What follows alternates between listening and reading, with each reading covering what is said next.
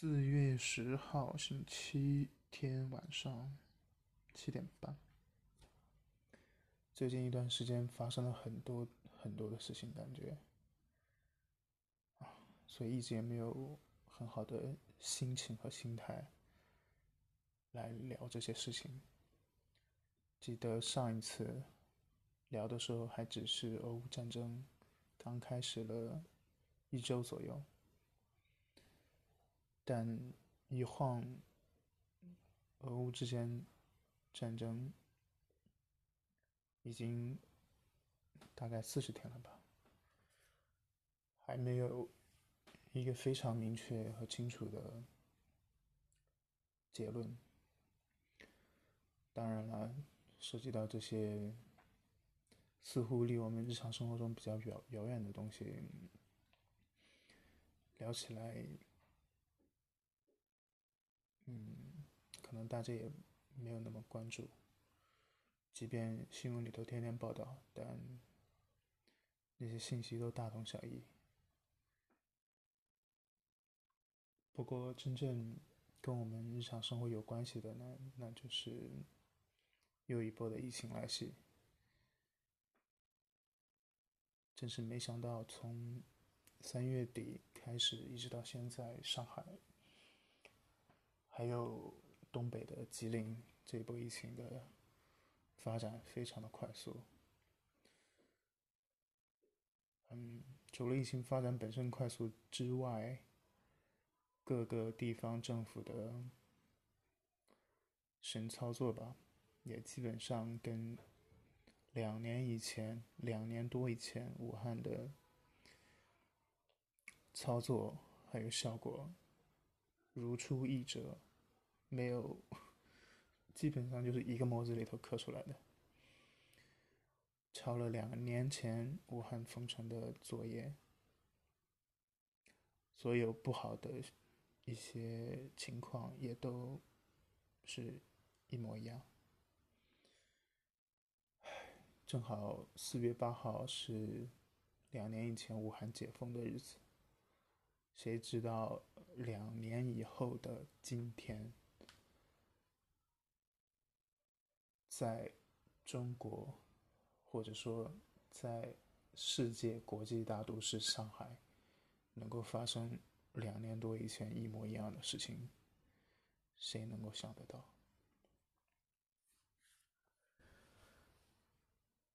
连病毒都已经变种了好几代了，但是 在这个国土上发生的事情。就还是那样如出一辙，哎，实在特别让人感慨。封门封户，然后团购买菜买不着菜，但是大批送进来的菜被烂掉、坏掉。就是到不了普通人、普通民众的手里，就算是有的，那也是非常高价的菜。当然，这是看起来算是小事了，更重要的是生命。那些因为各种防疫政策导致的没有办法及时去医院救助。而牺牲的生命，哎，就是没有办法想象，在二十一世纪的国际大都市上海，还有人可能会被饿死，被自己的痰给呛死，被自己的尿给憋死。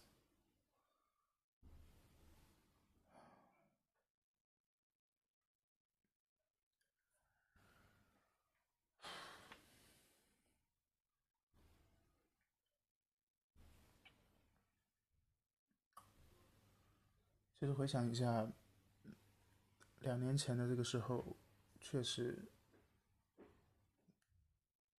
就是我自己的状态是非常不好的。不好的原因在于，当时病毒这个扩散的情况刚刚开始，它对于我们来说是未知的。即便在十几年前有非典的这个经历，但是那个时候非典的影响也基本上仅限于广州还有北京这两个地方。但这一次，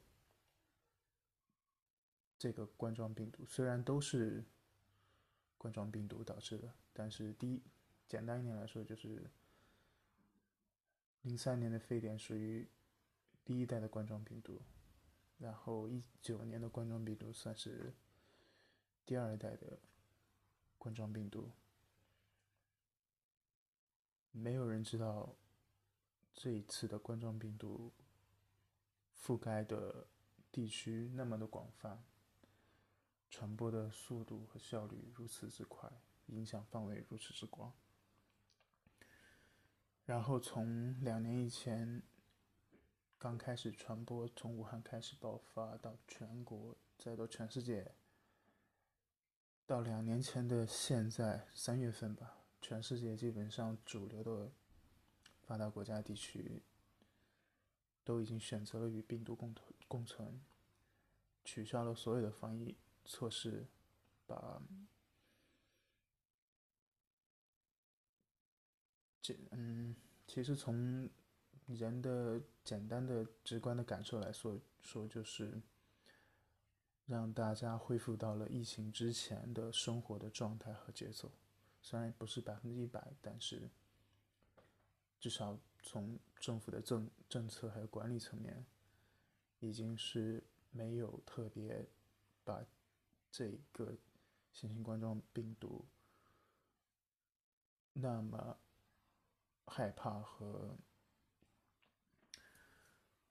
恐惧了，一方面是时间，另一方面是已经有了足够多的疫苗的接种率，再一个就是冠状病毒本身的变种，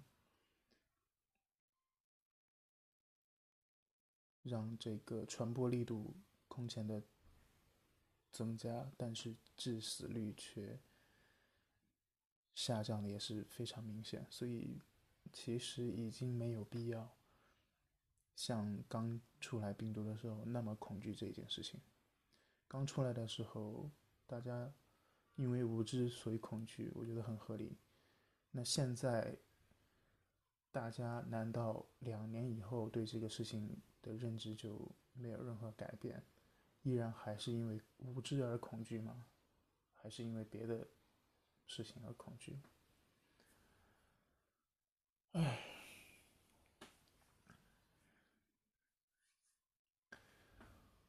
嗯，再说一下，就是关于俄罗斯跟乌克兰的这一次战争，也算是一个非常，嗯。对现在生活在信息时代的每一个人来说，是第一次在信息如此发达的现在，去见证和了解一场真正意义上的战争到底是什么样。这也是可能人类有史以来的第一次。就以前的战争。一方面是因为信息资讯科技的不够发达，对于战争的画面、消息、信息获取的渠道非常的有限，但如今这一个时代，理论上是可以实时。去获取了解战场上最接近真实战况的画面和场景的信息，这一点来说，相对于零三年的伊克伊拉克战争来说，确实应该是一个非常大的变化。即便那个时候也有，就是电视已经很普及了，已经在电视媒介上有非常广泛的呃战争相关的消息，但实际上并没有到达一个全民都可以参与和讨论战争的那个地步。但现在就是，你可以在任何的一个社交媒体，不管是中国大陆之内的还是之外的媒体上，非常快速的获取到有关于战争的资讯、信息、文字、图片、视频。当然，关于这些资讯的真假。或者立场各个方面还需要自己来做判断，但至少信息的丰富程度是以往从来都没有过的。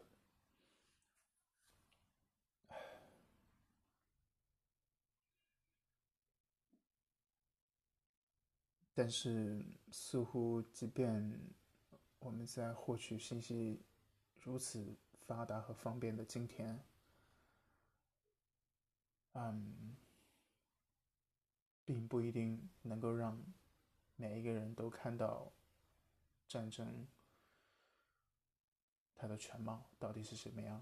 可能还是只能是一个盲人摸象的状态，有可能是自己主动的盲人摸象，当然也也有被动去摸象的这。些情况。那至于每个人自己心中对于战争，或者是对于上海这一次疫情的这个看待，那就见仁见智了。以前我们是各自没有那么多信息渠道。也许只有一个信息来源，大家基本上就认同某一个信息来源，然后基于那些去做一些探讨。但现在，好像大家可以获得不同渠道、不同信息的来源，到最后，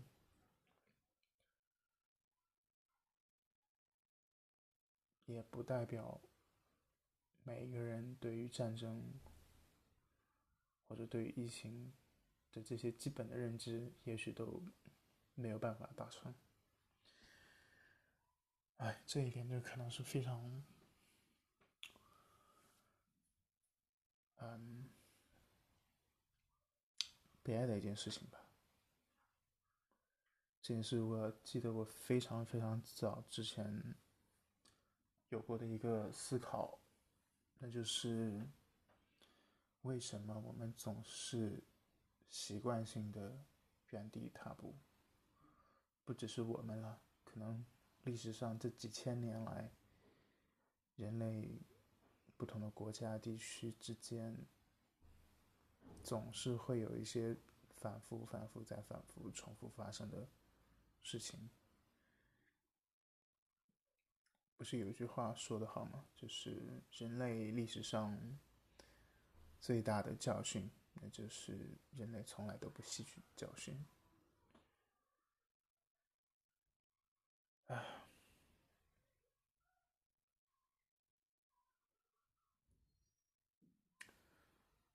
然后回到今天本来想聊的这个主题，就是信仰的科学。啊，不对。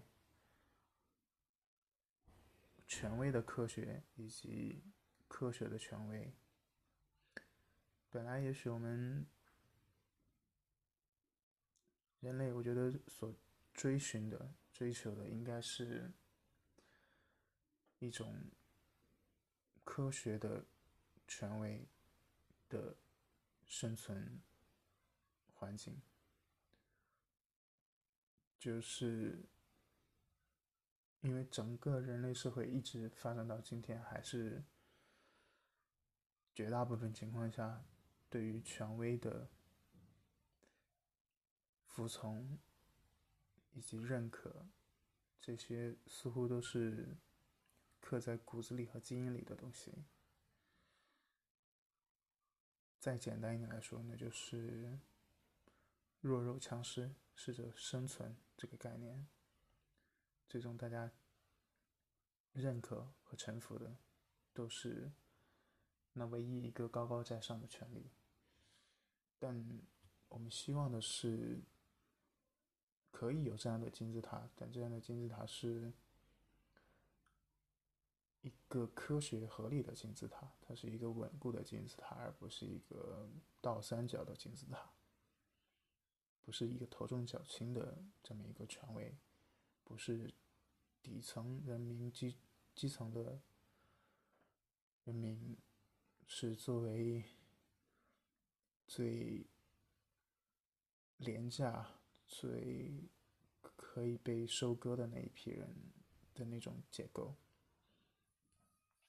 而是一个从上到下认同同一个价值观和一个基本秩序的这种环境，但似乎还似乎人类社会跟这个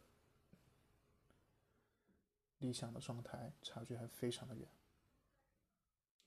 另外一种心态就是权威的科学。这个部分强调的是科学，但似乎能够让大家认知到科学和理性的探讨科学，这都非常的困难，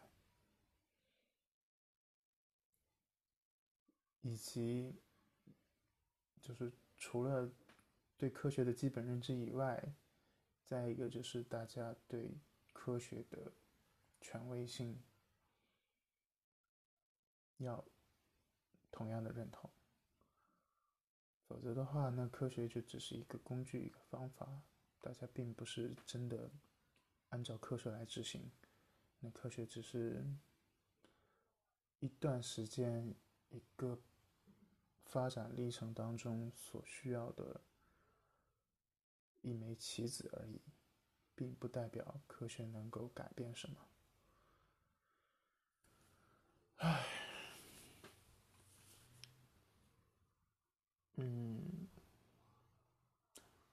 当然了，其实人类的发展、科学进步也只是这大概一百多年以来的事情，几千年以来。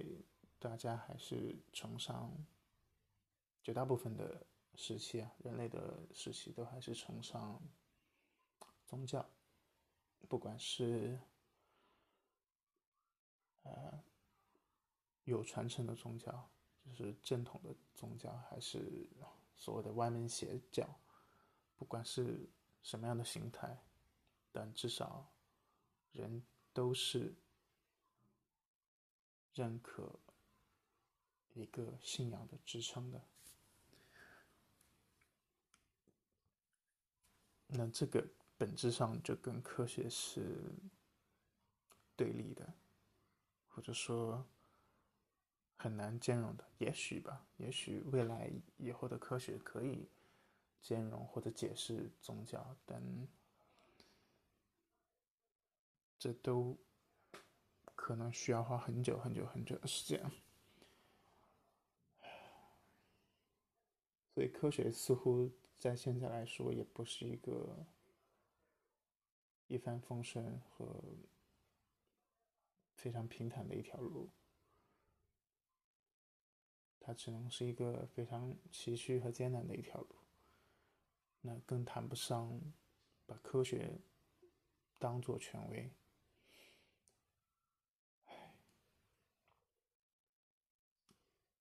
所以总的来看现在既没有科学的权威也很难有权威的科学的存在。那似乎科学单独的存在也是不切实际的。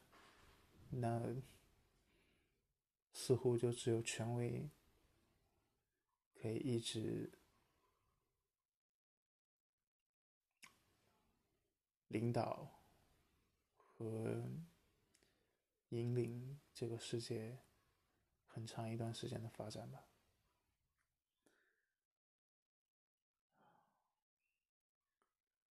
想一想，还是一件挺让人难过的事情。哎，行吧，这就是最近大半个月在我的脑袋里头想到的一些内容。希望接下来的半个月、一个月，事情都会越来越好吧，不管是。在中国大陆还是在大陆以外的任何地方，疫情都可以慢慢变好。我这里说的变好，就是希望每一个普通人的生活能尽可能、尽可能越来越少的受到疫情的影响，慢慢恢复到没有疫情的那个状态。我觉得。这才是大家所期待的最好的、更好的结果。当然，战争也是一样。希望每一个不管是被迫参与，还是主动参与到这场战争中，不得不参与到这场战争中的人，到后面都可以摆脱战争。给双方带来的这种痛苦，恢复到没有战争时候各自安好的生活里面去。这些我觉得不就是作为一个普通的地球人最基本的愿望